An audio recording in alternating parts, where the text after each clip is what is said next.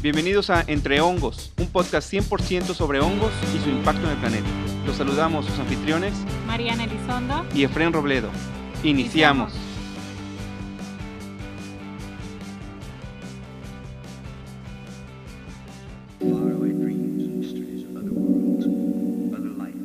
En este episodio platicamos con la doctora Natalia Reyes Cantú, ella es egresada de la carrera de médico veterinario zootecnista por la Universidad Autónoma de Nuevo León.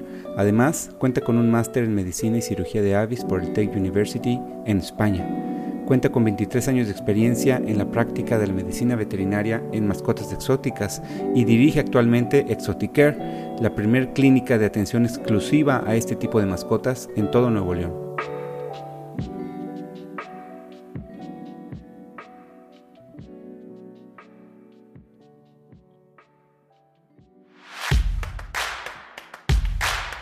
¿Cómo están, hongueros? Bienvenidos a un episodio más del podcast Entre Hongos, este podcast donde hablamos exclusivamente de hongos desde todas sus perspectivas y todos los temas sabidos y por haber que tengan que ver con hongos. Mariana, ¿cómo estás? Muy bien, Efren, ¿y tú? Bien, bien, pues contentos porque pasamos ya la marca prácticamente de los seis meses. Sí, sí, sí, del episodio 20, ¿verdad? Ya, llevamos 20 episodios. Esto que empezamos así medio raro de que hoy estamos encerrados, a ver qué hacemos, pues vamos a grabar.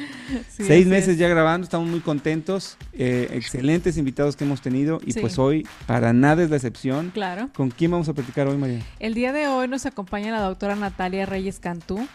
Eh, la doctora Natalia es veterinario zootecnista y aparte también tiene una maestría en, eh, si mal no recuerdo, en cirugía, ¿verdad? También Natalia, en cirugía en, aves.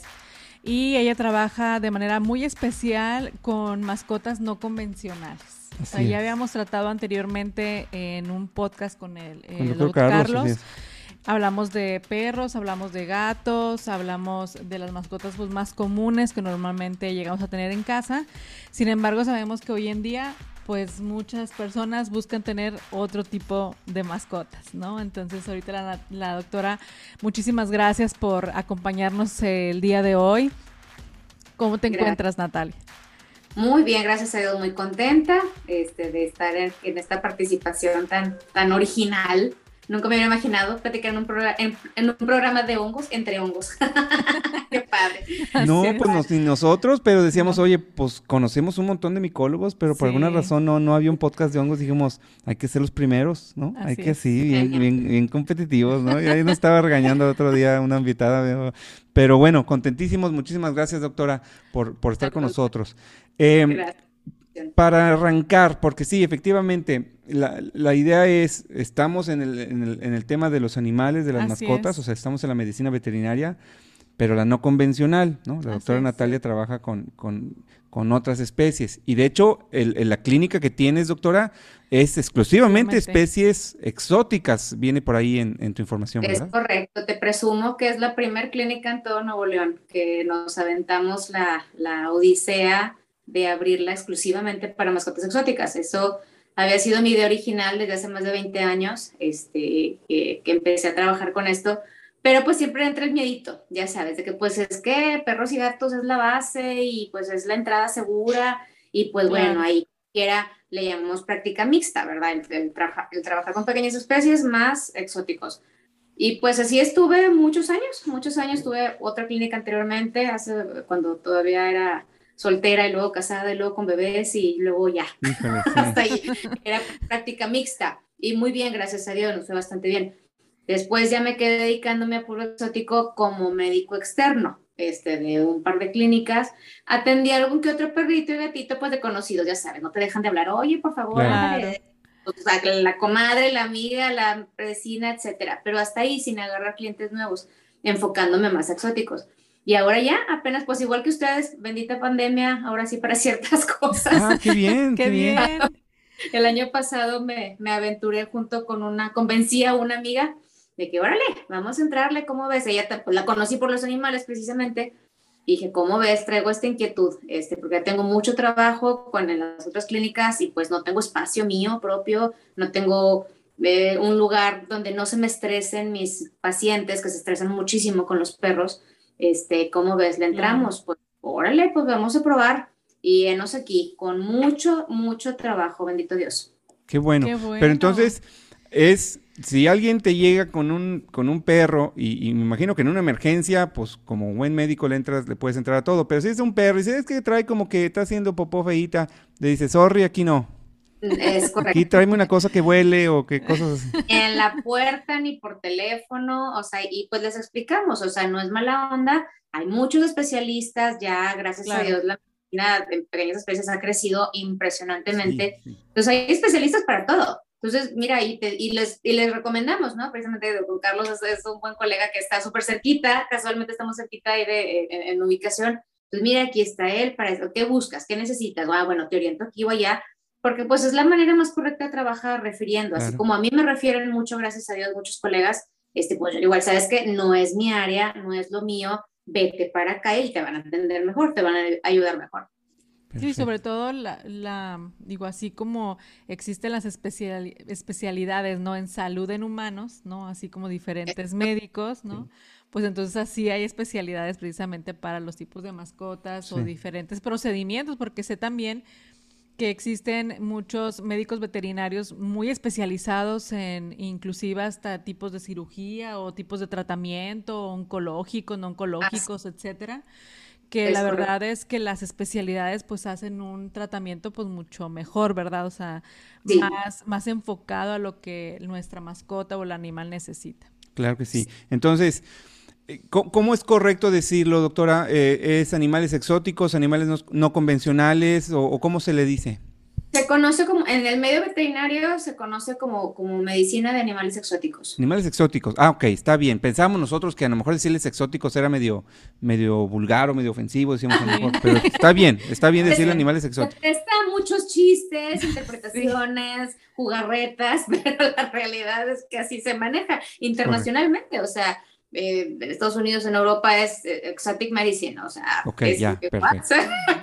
no, no, no, de entrada, pues sí, porque luego uno no quiere andar ahí pareciendo que está sí, no, pues, siendo irrespetuoso, ¿no? Exactamente. Así es, pero, no. De hecho, es muy chistoso porque el nombre que escogimos para la clínica, no sé si lo puedan mencionar. Sí, claro. claro llama Exotic Care y la gente es como que, ¿qué? Exotic Care, veterinario. Tenemos ahí los animalitos, los símbolos.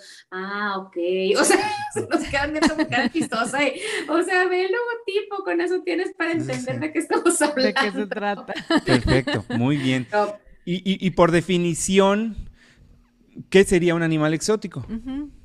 Pues ahora sí entra lo que ustedes están mencionando, animales no convencionales. Entonces, ¿qué es lo que no es perro y gato? Ni animal de granja, que ahí hay un paréntesis, porque los animales de granja que ahora se tienen en las casas, pues los veterinarios de perros y gatos no los quieren atender. Hablando de pollitos, o sea, gallo, gallina, pato, ganso, este, cerditos, los, ahora que está súper de moda, los cerditos vietnamitas, eh, ¿qué más te digo? Cabras, borreguitos, o sea, animales de granja que, que pues los vimos en la carrera, tuvimos la materia, pero nadie nos quiere atender. Si no es en el modo de producción, nadie le entra y son súper peculiares, son muy diferentes. Entonces, aunque no son exóticos tal cual, porque pues, digo, pues entran en la categoría granja, en la atención clínica de, particular, de un animalito en particular, entran también ellos. Ya, correcto. Eso sí los atiendes tú. Sí, así es. Como les digo, lo que quepa por la puerta. si no cabe, claro, está más grande que yo, no voy a poder. Sí, buenísimo. Y, y, en este tipo de animales, eh, en, lo que refiere a enfermedades infecciosas de todo tipo, no nos clavemos todavía en los hongos, infecciosas de lo que sea, ¿qué es lo más frecuente que pudiéramos encontrar? O, primero, ¿cuáles son las, los animales exóticos más frecuentes. más frecuentes que recibes? Sí, que tiene la gente. la mascota número uno en volumen que recibimos son conejos.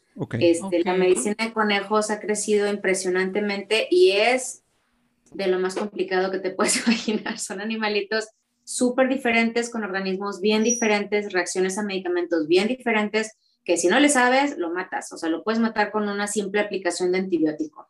Eh, este, eh, después de los, de los conejos, digo, entrando todavía en el, en el, en el área de mamíferos pequeños, pues recibimos hurones, recibimos cuyos, chinchillas, hámster, gerbo, todo ese tipo de animalitos.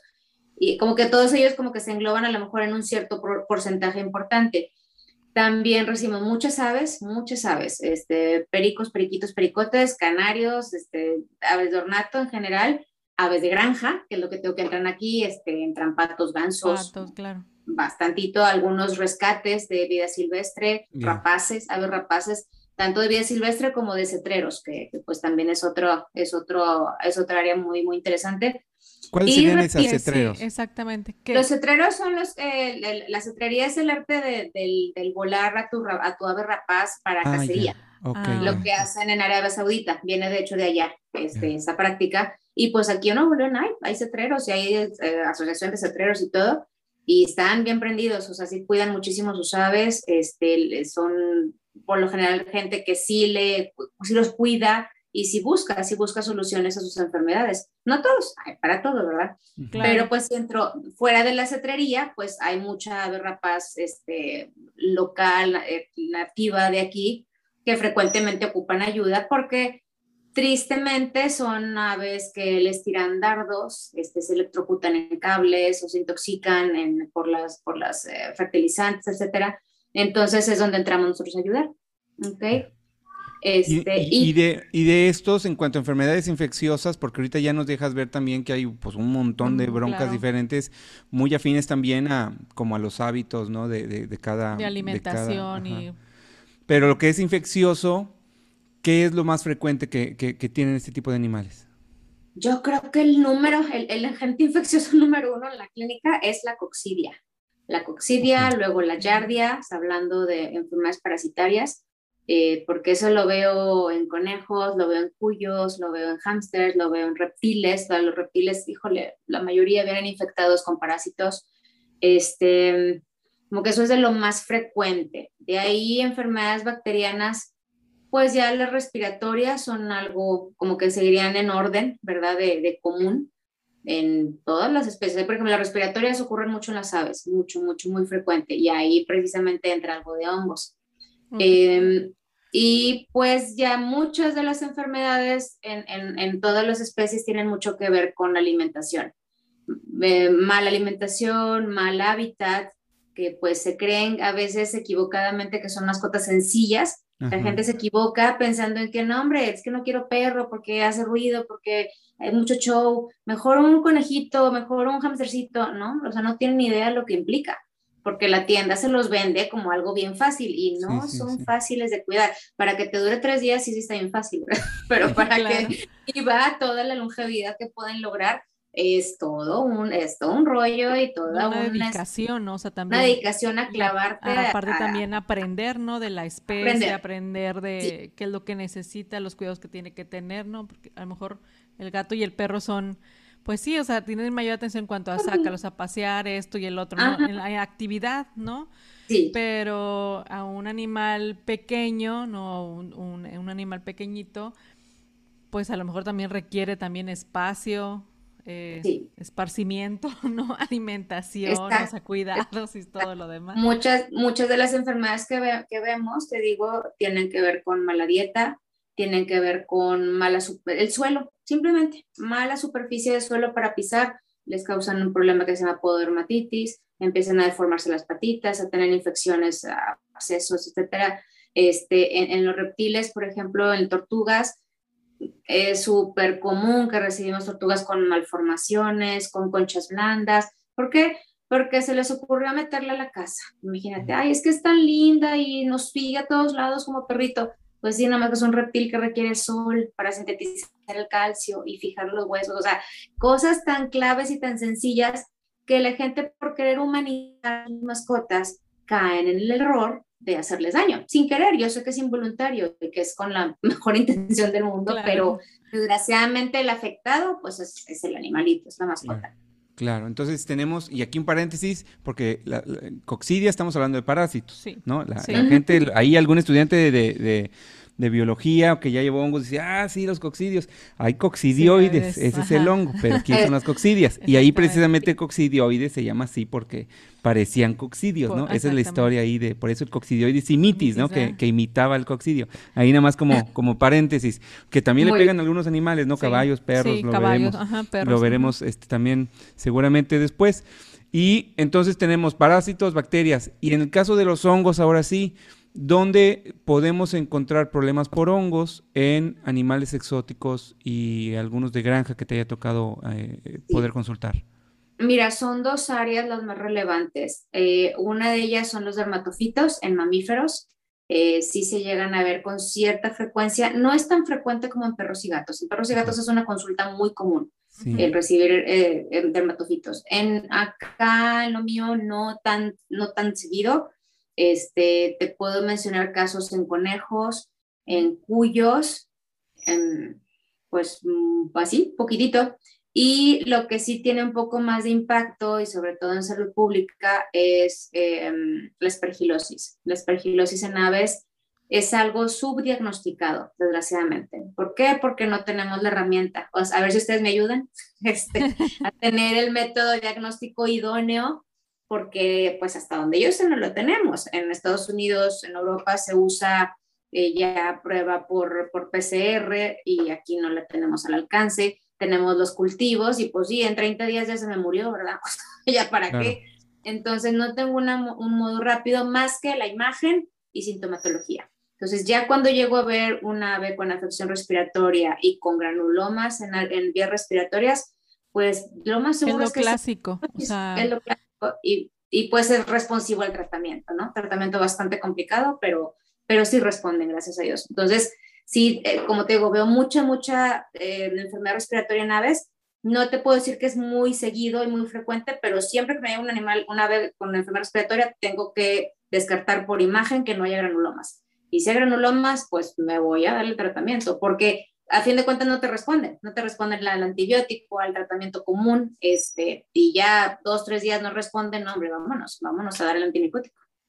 Okay. ¿Y cómo, cómo, se, cómo se ve un ave que está afectada por, por aspergilosis? ¿Cómo, cuál, ¿Cuál es la sintomatología, no? Que empieza a ver ahí el dueño que dice, oye... sí, mira, hay...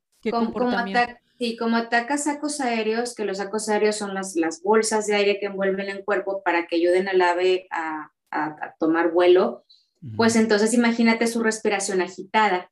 Hay un síntoma muy, muy común cuando tienen afección en los sacos aéreos caudales, que son los que están más pegados a la colita, que cuando está el ave perchada, perchada es que está sobre su palito, empiezas a ver la cola para arriba y para abajo junto con la respiración. Ese es un síntoma muy específico de, eh, de, afección respiratoria baja, ¿ok? De área baja, ¿ok?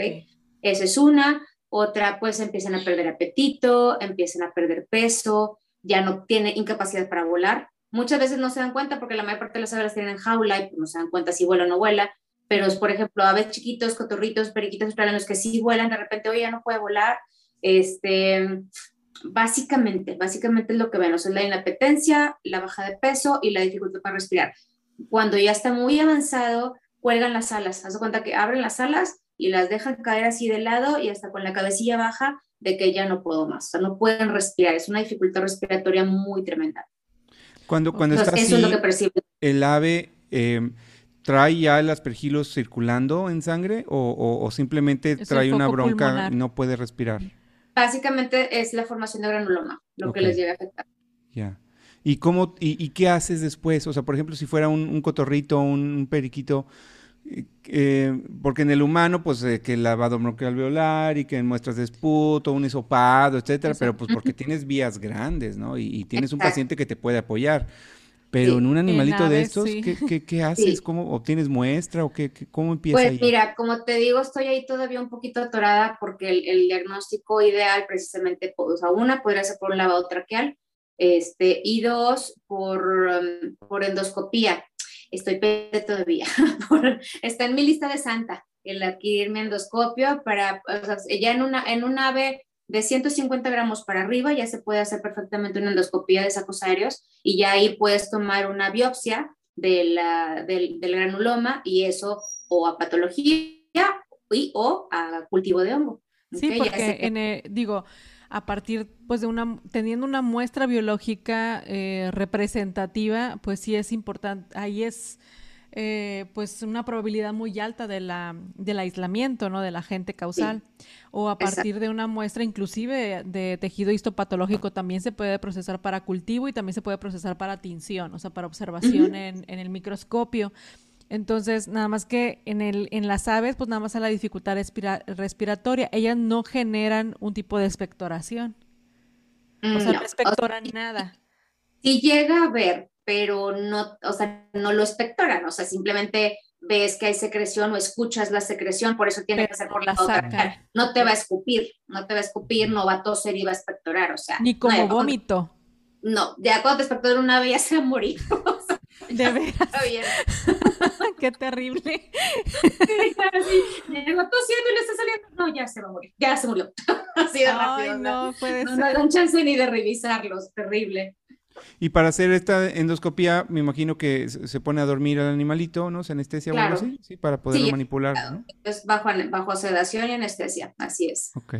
Ok, no, pues entonces también, eh, digo, es, es muy complicado entonces el diagnóstico realmente postpulmonar en, en aves para aspergilosis, ¿no? Porque inclusive hay algunos, hay reporte de casos, por ejemplo, que existen otros hongos y no tanto la aspergilosis y que se haga algún diagnóstico diferencial o se pudiera, digo, yo no sé si en la, en la imagen radiológica se pudiera eh, ver un comportamiento diferente. Si el comportamiento, lo más común es la formación de granulomas, ¿no? Asociado a aspergilosis, pero si no tiene ese comportamiento, o sea, o ese dato de la imagen, eh, existen reportes de otros hongos que pudieran ser causantes de enfermedad respiratoria en aves o es, por ejemplo, realmente un patógeno pues del más del 90% a nivel pulmonar que se trate de, pues, hablando, de, hongos. Hablando de hongos, sí, es el predominante. De hecho, ahorita no recuerdo yo haber leído o, enterado de casos de que, de que ocurriera con otro hongo. Pero sí, definitivamente tiene su diagnóstico diferencial con, eh, con clamidiosis, o sea, con, o con enfermedades virales, ¿verdad? Algunas también que forman granulomas, pero muchas veces son concomitantes, sobre todo hablando de las enfermedades virales. Bueno, pues también clamidiosis, todas esas enfermedades realmente entran por una baja del sistema inmunológico. Sí. Entonces puedes tener dos, tres patologías ocurriendo al mismo tiempo.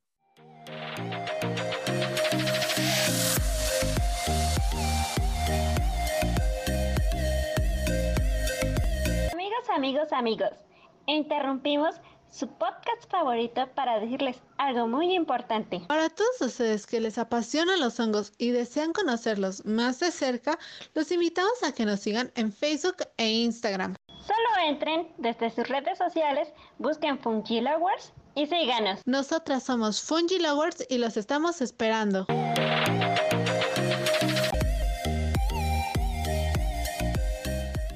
Claro. Eh, las aves de manera general tienen una temperatura corporal como nosotros, más alta, más baja, o varía mucho entre aves. Es más alta. Más alta, más, rondando 39, 40 grados centígrados. Ya, porque me imagino que pues las cepas de aspergilos que se obtengan pues automáticamente son potenciales patógenos del humano, ¿no? Porque ya tienen sí, esta, claro. Sí, no, pues esta adaptación, digamos, una termotolerancia muy alta. Una de las cosas que inicialmente nos protege de los hongos a nosotros al respirar esporas, que ahorita estamos respirando los tres esporas, ¿no? Cada quien en su casa.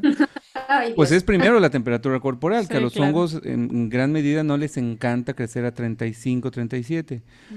Pero cualquier organismo que ya te crece a 37, ¿no? que se ve mucho en el biocontrol, dices, oye, el organismo crece a 37, espérate, porque ese ya de entrada crece en tu temperatura, ¿no? Y entonces aquí, pues interesante ver qué, qué especies puedan ser, ¿no? De, de, de los aspergilos, ¿no?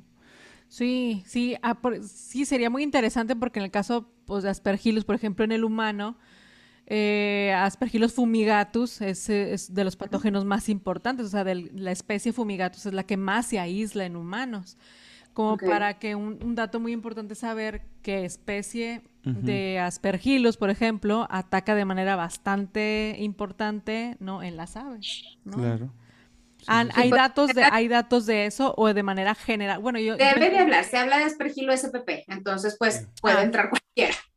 Digo porque sería una investigación Sí, pues ahí, ahí cuando, cuando formalicemos la colaboración con la doctora ah, Natalia, claro. les hacemos una pirosecuenciación así bien, bien perrona y vámonos, especies nuevas, ¿no? Unas pergilos nataliensis así. Sí, sí, sí la verdad es que pues, es un género muy amplio, o sea, el género de aspergilos es muy amplio. Es muy amplio y luego considerado también como contaminante. Entonces, pues para un cultivo dices, bueno, ¿y será el aspergillus o, se me contaminó de todo lo que traía en el tracto? Sí, claro. Entonces hay un reto importante porque a menos que esté produciendo una, una, que estés aprofitando, pues aspergillus no te va a producir tus conidióforos en el pulmón. Vamos a ver puras hifas, ¿no? Sí. Hifas aceptadas en ramificación a lo mejor ángulo agudo y es, y bolas, y cómo sé si es aspergillus y no otro, ¿no? Entonces, a lo mejor puede haber ahí cosas. Entonces, si pudiéramos luego hacer algo juntos. La doctora ya es la primera clínica en animales exóticos. Tiene especialidad en aves, la doctora. Sí, sí, sí. claro, sí.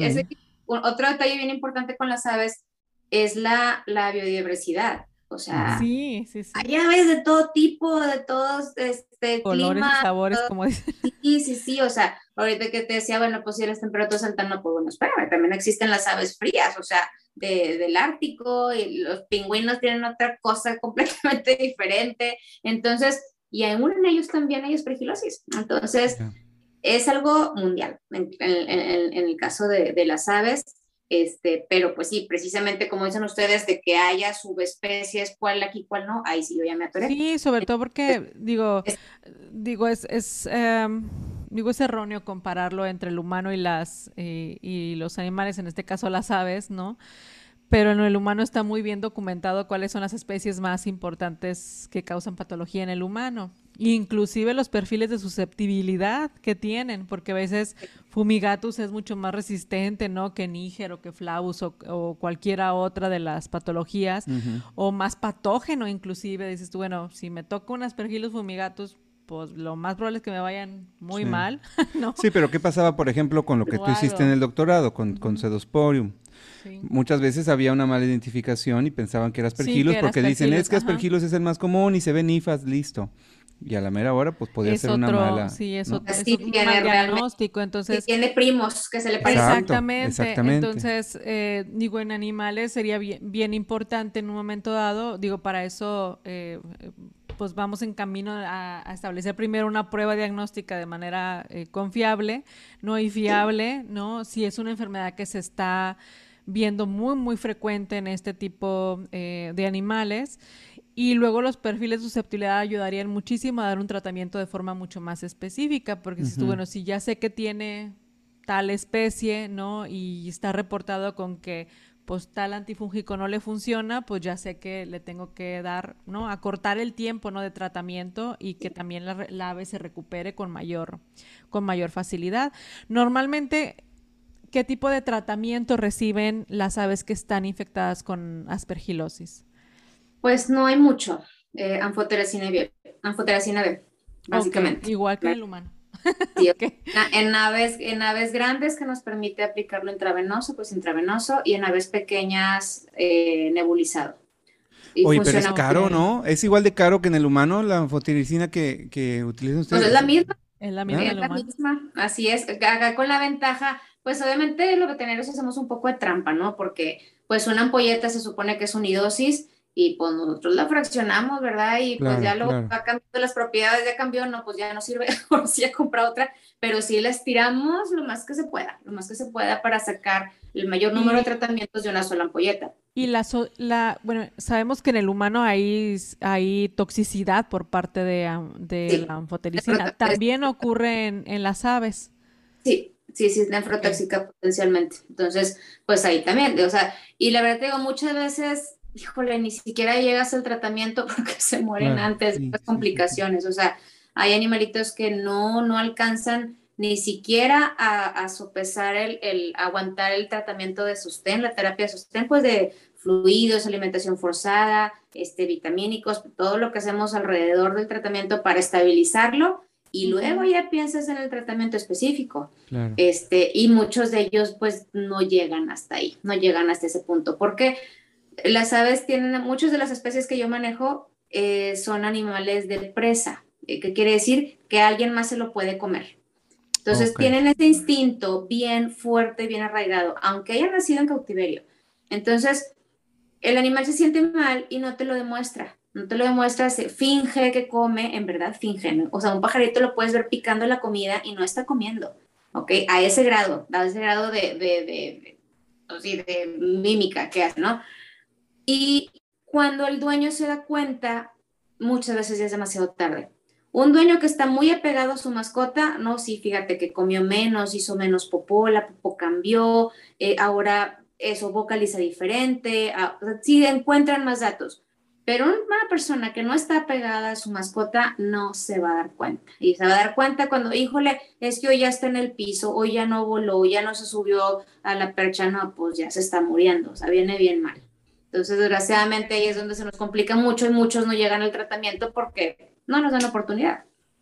Oye, doctora, ¿y, tú tienes, por ejemplo, particularmente en stock, o sea, tienes eh, eh, afotericina como que siempre de una reserva o, es de pedirla según Sí, o sea, se me presenta el caso y corro a la farmacia. Ya encontré, gracias a Dios, que farmacia sí me lo surte este, y, y, corro surtir. Sí, pregunto porque siempre nosotros luego, pues algún exalumno y, oye, que mi papá o una, un familiar está en el HU y trae una broncona y trae una criptococosis, otra, y, luego el problema es dónde la hayas. Yo dije, pues es que puede ser a lo mejor una emergencia decir, oye, pues conozco una persona que, que es médico veterinario, pero que tiene, ¿no? A veces para salvar vidas pudiera ser, por eso me está ocurriendo, a lo mejor estoy diciendo algo nada que ver, pero, pero. Pues, no, sí, o sea, yo sé que lo ideal sería que tuviera un stock de todo lo que uso, pero en verdad es interminable la lista, interminable. Entonces, como no es algo tan frecuente, ¿verdad? O sea, en literatura se habla de que es de lo más frecuente. Ya en la práctica, pues a mí no me ha tocado, no me ha tocado verlo tanto, o te digo, seguramente, o sea, subdiagnosticado, o sea, no, no, no he llegado al punto del diagnóstico o por recursos que no quieren gastar en el animalito o porque no nos llega a, no nos llega al punto en que podemos trabajarlo. Entonces, porque tendría que ser un diagnóstico temprano. Sí. Y cuando el bebé ya tiene dificultad respiratoria, ya tiene granulomas y ya tiene todo lo demás, pues ahí ya se hace bastante. ya se viene muriendo. Entonces, y, y más eh, el hecho de que el animal por instinto de, de, sobrevivencia, ¿no? Pues trata como de minimizar cualquier dato o dar cualquier dato, ¿no? De que se siente mal, que esté enfermo, que, que algo le sucede, pues aún más difícil se hace entonces que tengan un diagnóstico pues oportuno, rápido, ¿no? y que pudieran recibir una atención. Y luego aunado a eso, pues la prueba diagnóstica rápida que te pudiera decir, pues esas perfilosis inmediatamente dale posanfotericina, ¿no? En este caso. Exacto. Exacto. Espero un día llegar a eso, a esa eficiencia rapidísima.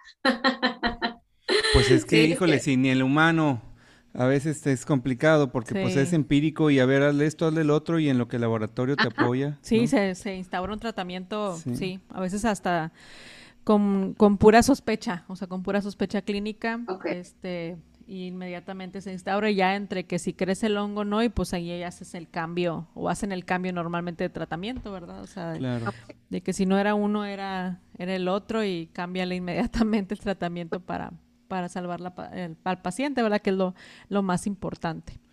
Oye, doctora, y, y, digo, aspergillus es un hongo muy común en el aire. Nosotros, particularmente en la Facultad de Ciencias Biológicas, que damos este servicio de análisis de, de la microbiota del aire, hemos publicado ya algunos papers donde vemos que está en el top 3, ¿no? Ahí se pelea con Penicillium, con Cladosporium, pero Penicillium, como digo, Aspergillus como género, es uno de los tres más frecuentes en el aire en cualquier momento. Entonces, una de estas aves, digo, la pregunta es de dónde se infecta. Tal vez me vas a decir, pues del aire, pero ¿hay alguna cuestión que favorezca? O sea, alguna condición en la que la tienen almacenada que pudiera favorecer que, que esté inhalando esto? Sí, por ejemplo, es un dato común en aves rapaces, em, las que tienen sobre todo, estos de, de, de la cetrería, em, cuando entran a las, se llaman cámaras, cámaras de, reproducción, son pequeños edificios de cemento de concreto, donde casi no hay aire, este, mm. hay muy poca ventilación y favorece el crecimiento de hongos, favorece la humedad. Entonces, es un caso común que cuando salen de la temporada de crianza, salen de las cámaras y están con dificultad respiratoria. Ese es un caso frecuente. Este, y algunas que no están en reproducción, pero que están en otro tipo de cámaras, ¿verdad? Este, o a veces por el invierno, etcétera, y también se les desarrolla el espergil. Eso es algo más o menos común. No, pues diles que nos hablen luego, luego. Fíjate, una de las buenas, una de las cosas positivas que a lo mejor es de lo, entre lo mucho malo de, la pandemia, es que pues impulsó también muchas tecnologías diversas de cosas que poner en el aire para bajarle. Ah, sí, para bajar la Los carga. vapores de peróxido, nanotecnologías, de todo un poco, ¿no? Cosas que no son tóxicas para el humano, pero que sí jalan, ¿no? Particularmente me ha tocado probar varias ahí con mucha gente que se acercó con nosotros. Ah, y pues yo creo que algo bueno podría ser conectar, ¿no? Estas cosas que nosotros desconocemos, pues decir, oye, le hacemos un análisis, está hasta el chongo de aspergillus, es un potencial peligro para los animales y para las personas que están entrando ahí. Aplícale una cosa, o sea, también sale pues más barato en todos los sentidos la, pues, prevención, en este aspecto, ¿no? Que el tratamiento. No está ventilado, hay humedad, hay polvo, porque las aves pues van a cargar polvo en, sus, en su plumaje. Entonces están metiendo esporas y esas esporas se están multiplicando adentro. Adentro. Sería fabuloso poder hacer algo. Qué interesante. Ahora, disculpa mi ignorancia, ¿cómo toman la muestra del aire? O sea, Nosotros tenemos ah. eh, ahorita eh, una especie de, préstamo de largo, larga distancia o de largo tiempo, ¿no? Que nos hicieron por ahí. Este, la, la, maestra Nidia Ore, le mandamos saludos. Tenemos un aparato que es una, un muestrador de aire que uno le programa cuánto volumen quieres que impacte. Y entonces el aire lo hace impactar directamente sobre medios de cultivo, sobre la plaquita de Petri. Hay varios, ¿no? Hay varios modelos, algunos que tienen multinivel con diferente tamaño de poro, otros lo atrapan directamente en unas trampitas como adhesivas. Este lo hace en una plaquita a la vez. Nosotros muestreamos normalmente 100 litros, que nos parece un volumen bastante, adecuado, ¿no? Aunque le puedes poner menos y más. Y entonces ahí analizamos en un medio de cultivo adecuado para hongos, que nosotros utilizamos agar extracto de malta con rosa de bengala para que el hongo no crezca a lo loco. Eh, y entonces ya cuantificamos y luego identificamos. ¿no? Y entonces de esta manera nosotros se hace un cálculo para saber, considerando el volumen y un algoritmo ahí por, la, por los orificios y demás, qué tanta cantidad hay no hay ninguna normativa, hemos platicado que te dice cuánto es normal, ¿no? Pero tú dices, bueno, pues primero lo, lo analizo con el exterior, ¿no? Así literalmente la calle ahí inmediata, debe haber menos adentro que afuera, ¿no? Si adentro hay más, pues quiere decir que no solamente se están metiendo, se están reproduciendo. Reproduciendo adentro. Y es, haz algo. Y por otro lado es identifícalos, porque puede haber poquitos, pero te encuentras un hongo gacho y dices, ¿sabes qué? Hay poquito, pero este es patógeno, ¿no? Sácalo de aquí, ¿no? Entonces, es algo pues sencillo, nosotros, la muestra se toma rápido, ¿no? Un minutito por cada muestra. La chamba buena es en el laboratorio y pues ahí ya tenemos bastante experiencia con, con, la, con la observación y la identificación. Entonces, ah, andamos por todos lados. Se, pudiera hacer acá, si, si, alguno, si alguna de estas personas quisiera en un inicio, como una especie de estudio informal, nos vamos sin compromiso. Pero para ver qué encontramos, estaría genial. Sí, sobre todo la prevención, sobre todo, pues si son criadores, o sea, porque si son criadores, no, es bien importante, pues no perder ni a los adultos, no, ni perder a las crías, ni nada por el estilo, y como de manera preventiva, al menos saber cuáles son las condiciones del lugar en donde se está llevando a cabo el proceso precisamente pues, de reproducción. Y eh, de alguna forma prevenir con eh, tratamiento no previo antes de que las aves ingresen a un lugar para bajar la mayor carga pues microbiana posible, ¿no? Y que se puedan ahí que se puedan ahí pues, enfermar porque pues va a salir realmente va a salir mucho más caro perder yo creo a un ave, ¿no? Sí, ahí se puede hacer algo bien bonito, ¿eh? Y, es un ganar ganar para todos porque te digo, lo hacemos así y, aprovechamos para que algunos alumnos hagan su tesis de eso, entonces pues para todos sería bien positivo Estaría buenísimo, ¿no? Poder hacer algo. Ya, ya tengo en mente quién. Órale, listo, listo ya. Ahí, lo pasamos, es buenísimo. es, por eso hay que entrevistar más gente. ¿no? Sí, no, no, no, es que, pues es que salen ahí cosas nuevas. Nosotros nos metimos a empresas de alimentos, nos metimos a los hoteles y encontramos variables nuevas que dices, pues simplemente no existía, ¿no? Entonces salen, sale bastante bueno. Este, qué fregón. Y, y la otra es que, te preguntaba, decíamos, bueno, ¿de dónde se va a infectar el, ave? Y al igual que el humano, factores de predisposición, ¿no? Me imagino que una mala alimentación, pues debilita también la salud del ave, puede ser hacerlo más susceptible o, o, qué otros factores pudieran estar asociados a esto. Y te iba a preguntar en ese aspecto, ¿Consideras tú que también el tema de calidad del aire influya? ¿no? Ya ves que aquí en Monterrey ya a veces tenemos unos días muy malos, ¿no? Y, no pretendo que esto sea una crítica eh, política, ni mucho menos, es objetivo, a veces hay unos días malísimos. Es una realidad, o sea, es una realidad que estamos viviendo en la ciudad. Sí, porque a fin de cuentas, así como hay un mal impacto en nosotros, en nuestras vías respiratorias, pues también en, todos los animales. Y las aves en particular, por ese sistema de sacos aéreos que te digo, son tremendamente susceptibles. O sea, tienen, respiran mal, igual que nosotros, se contaminan igual que nosotros y pues eso les, les causa un pesar y les causa una, eh, vaya, una afección a nivel inmunológico. Entonces, mala calidad de, aire, agrégale mala dieta, que también afecta el sistema inmunológico, agrégale estrés, que también afecta el sistema inmunológico. Pues pobres, apenas aguantan. Sí. Muy apenas aguantan. Sí, sobre todo si tienes múltiples mascotas, ¿no? O sea, me imagino que ahorita que me decías, tengo que separar a los perros, a la atención de los perros, a las aves, o sea, bueno, en este caso a los animales exóticos, precisamente por el estrés, yo creo que han de vivir, ¿no? Teniendo un potencial depredador. O sea, porque ellas me imagino que saben que son depredadores los perros, los gatos, no por instinto. Este, pues ni, yo creo que no han de vivir felices y conviven con un pero aunque veamos videos en el YouTube y esas cosas, ¿no? De que conviven, que, conviven los perritos con las aves y con los, sí, y que se ven bien bonitos y que está con una guacamaya y que está con un seque y que se quieren y se aman, o sea, pero como que no saben todo lo que hicieron para llegar a esa grabación, ¿verdad? Exactamente. entonces, como que eso también dificulta mucho, ¿no? O sea, problema potencial, potencial ahorita las redes sociales en el tema de animales, híjole, nos afectan horrible, horrible, porque leí esto, oí esto y fulanito youtuber este, recomienda quién sabe qué, pues fulanito youtuber no estudió, discúlpame, o sea, no tiene la información correcta. Entonces sí, nos afecta en mil, mil, mil broncas. Entonces sí, o sea, otro, te digo, otra, otra razón común ahorita que hablas de eso del acomodo de los animales es el hacinamiento.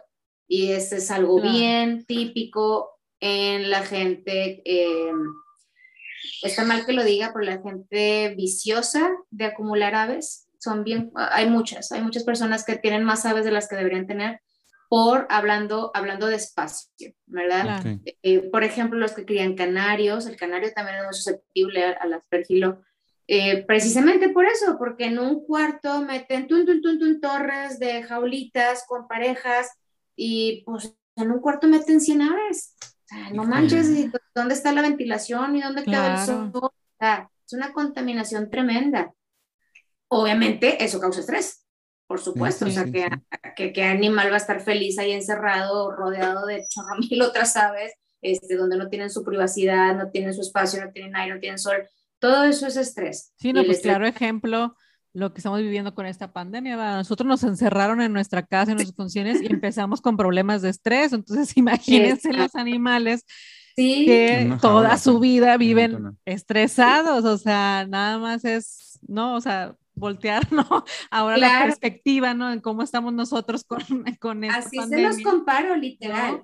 Y, esto, ¿no? Sí, como el meme que está cantando y dice, ah, está bien contenta, y luego le ponen que está diciendo puras groserías, así de, ya déjame salir, maldito, ¿no? Y está, enjaulado ahí el ave. Es difícil que nos llega, siempre una, una de las preguntas típicas de la consulta es, ¿cómo es su hábitat? ¿Cómo? ¿Dónde vive? ¿En la casa? Sí. Por eso. o sea, como, ah, una jaula bien grande. A ver, ¿me puede decir las medidas? Pues está grandota a ver, o sea, tenemos que ser bien persistentes, me puedes decir las medidas o enseñar una foto, una referencia, y ya donde me dice el tamaño, mm, no. Le digo, mira el consultorio, ¿te gustaría vivir en este consultorio aquí encerrada toda la vida? Ay, tan feo así, pues sí, igualito de feo igualito de feo lo mismo sentiría, que, que sentirías tú, estás sintiendo el animal. Entonces, pues, como no quieren que se estresen, como no quieren que se les bajen las defensas, o sea, y eso aunado a una lista más de problemas que generan, ¿verdad? El encierro. Entonces, pues, tristemente, el, el, el manejo del hábitat es, ahí es clave, clave, clave junto con la dieta, junto con manejo, junto con otras cosas. Pues súper interesante porque Pues por un lado, eh, pues esto que nos dices que es muy común, ¿no? Ya cada vez hay más gente con animales exóticos. Sí, claro. Por otro, pues como todos van a tener broncas de todo tipo, ¿no? Importante ir ah. con el especialista para que no te digan así de que pone cremita, ¿no? O, sí, no, dale. Ponle un desparasitario. así es. La combinación de test, ¿verdad? Porque todo el mundo quiere arreglar la vida con test. Con test, exacto. y yo creo que los animales no son las, son las excepción. Digo, yo no tengo nada en contra de los test, yo también tomo test, pero este, pero la verdad es que eh, en, un momento dado para cuestiones médicas, pues hay que atenderse de la manera correcta, ¿no? O sea, cuando estamos hablando de las cuestiones de salud, ¿no? Si bien todas las demás, la alimentación, los test o lo que tú quieras, pues va a ayudar, ¿no? Al, al bienestar, pero pues si requieres una atención médica pues especializada, pues tienes que ir con el especialista. No, se nos va a caer patrocinio de los test que habíamos amarrado, Mariana, ¿eh? Ya, ya, ya, ya, me está llegando un correo aquí que, que nos olvidemos del patrocinio. No, es que, es que es verdad, inclusive pues a veces uno con nuestras mascotas dices tú, bueno, pues dale esto, ponle esto, lo que sea. Claro. sí, no, no, claro, pues lo veíamos también en salud humana, es vete con el profesional. Sí, ¿no? Digo, lo que decía el doctor es muy cierto y, y, y no es con ánimos de, de, generar debate ni nada, pero algunos, algunas personas que se pudieran denominar animalistas, ¿no? Pues tú puedes querer mucho a los animales, pero eso no te hace experto. Claro. Yo quiero mucho a las personas, pero pues no le digo a la gente que tomar, no soy médico, ¿no? Entonces a veces, y sobre todo en los medios, en el tema de los influencers, pues alguien que tiene 5 millones de seguidores, pero no tiene ningún estudio de medicina veterinaria, de repente dice, esto es lo que hay que hacer. Y pues la gente le hace caso porque 5 millones de personas lo ven, ¿no? Entonces, son temas delicados, hay, hay, que cuidarlo. Nosotros siempre invitamos en el programa a que busquen datos duros, datos objetivos, verifiquen, no se vayan con la primera impresión, porque en todos lados, este, pues hay, hay cosas buenas y hay cosas malas. Sí, claro. De acuerdo. Entonces, yo vienen conmigo al laboratorio y digo, no vaya con Mariana, a mí no me haga caso. Verifique con Mariana. Si dice que estoy bien, tanto estoy bien. Perfecto. Doctora, eh, ¿dónde la gente te puede ubicar? ¿Datos de contacto? ¿Estás en redes sociales? Este, más o menos mencionaste ahorita los rumbos que estabas ahí de cerca del doctor Carlos. ¿Dónde está tu consultorio este, para que la gente esté enterada? Sí, mira, estamos en la, eh, en, ah, perdón, en la colonia San Jerónimo, okay. en una plaza que se llama Plaza Vía 02. Okay.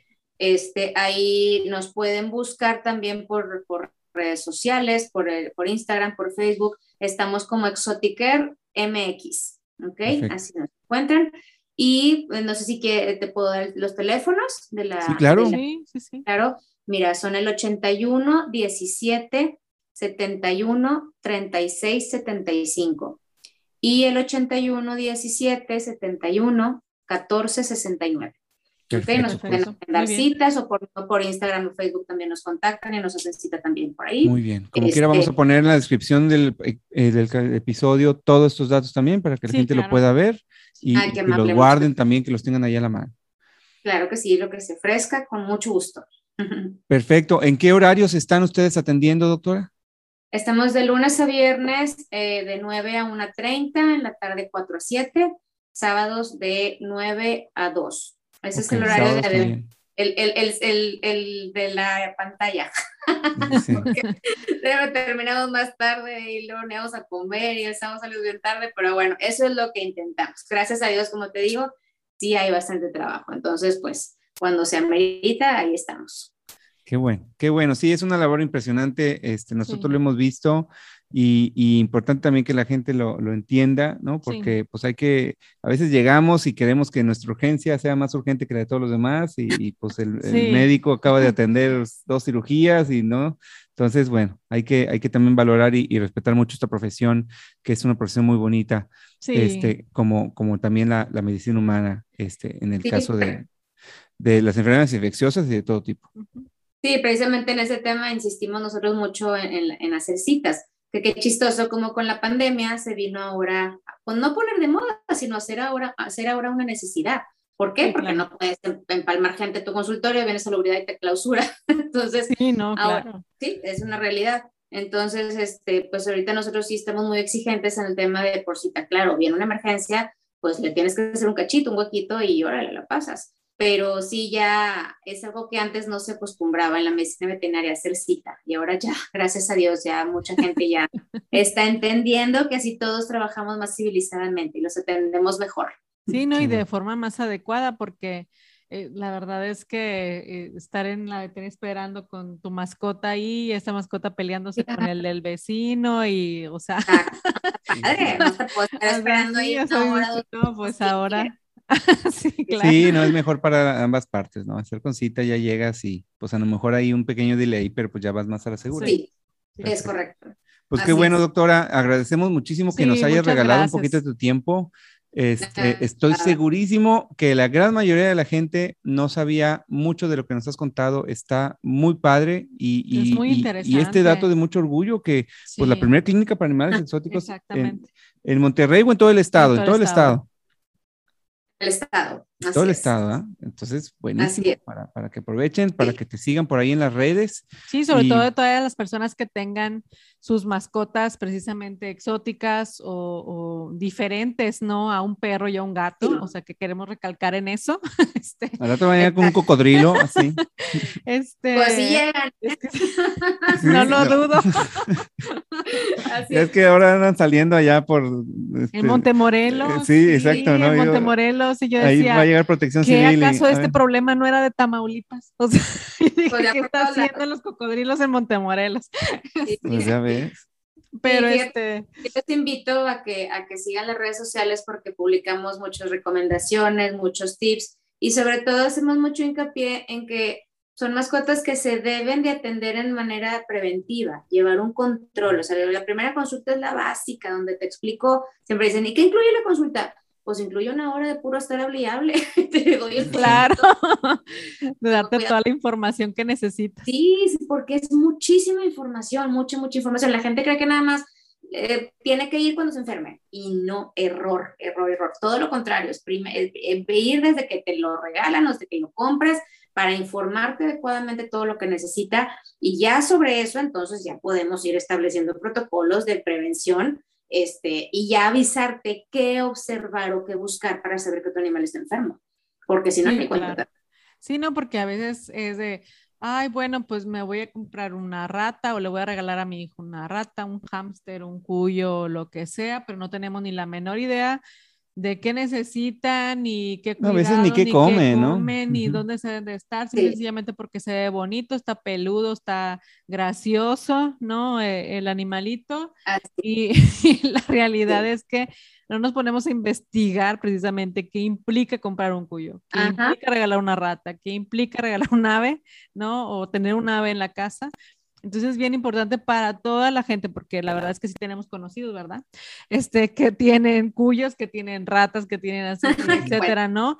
Y, y, la realidad es que a veces, digo, yo no, yo no eh, menosprecio, ¿no? El, el, hecho de que puedan llevarlos, ¿no? Con cualquier médico veterinario, pero como yo les mencionaba o como nosotros les mencionábamos ahorita, es bien importante la especialidad, ¿no? Claro. Si yo sé que mi perro o sea, que perdón, que mi, que mi mascota es, no es un perro, no es un gato y necesita una atención especial, pues entonces necesito llevarlo con el médico veterinario especialista que sabe qué es lo que debe hacerse, ¿no? este, sí, y por el otro lado también, pues son buenas noticias porque a veces son rescatados, ¿no? Seguramente hemos visto en Facebook, oye, me encontré este, este pajarito, se cayó de un pájaro, ¿no? Se cayó de un, de un árbol. No, hasta ¿Qué le hago?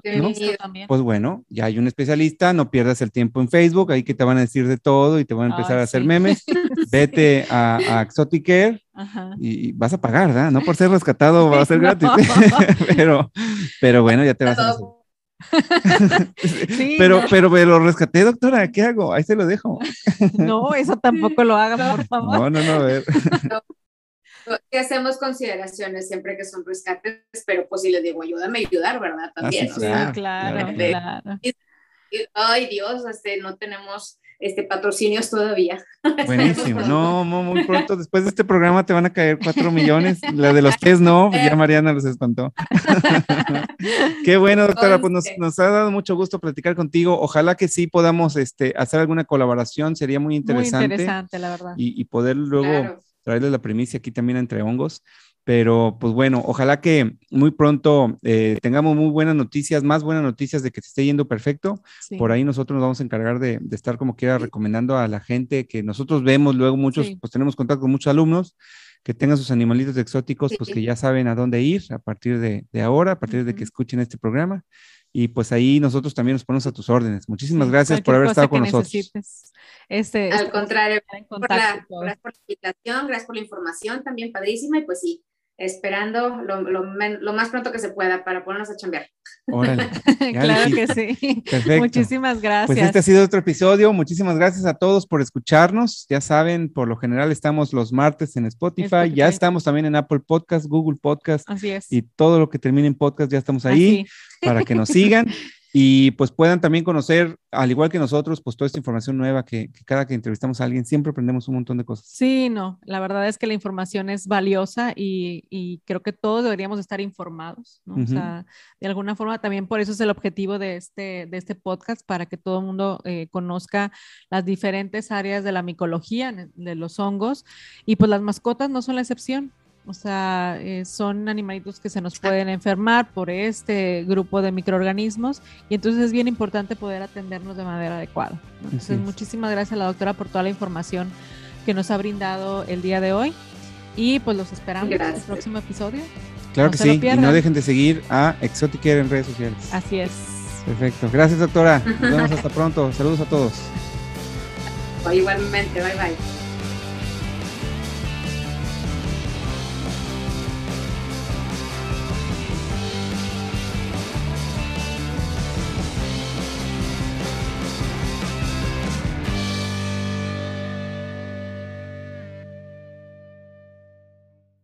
Esta es una producción de la Dirección de Formación y Desarrollo Profesional.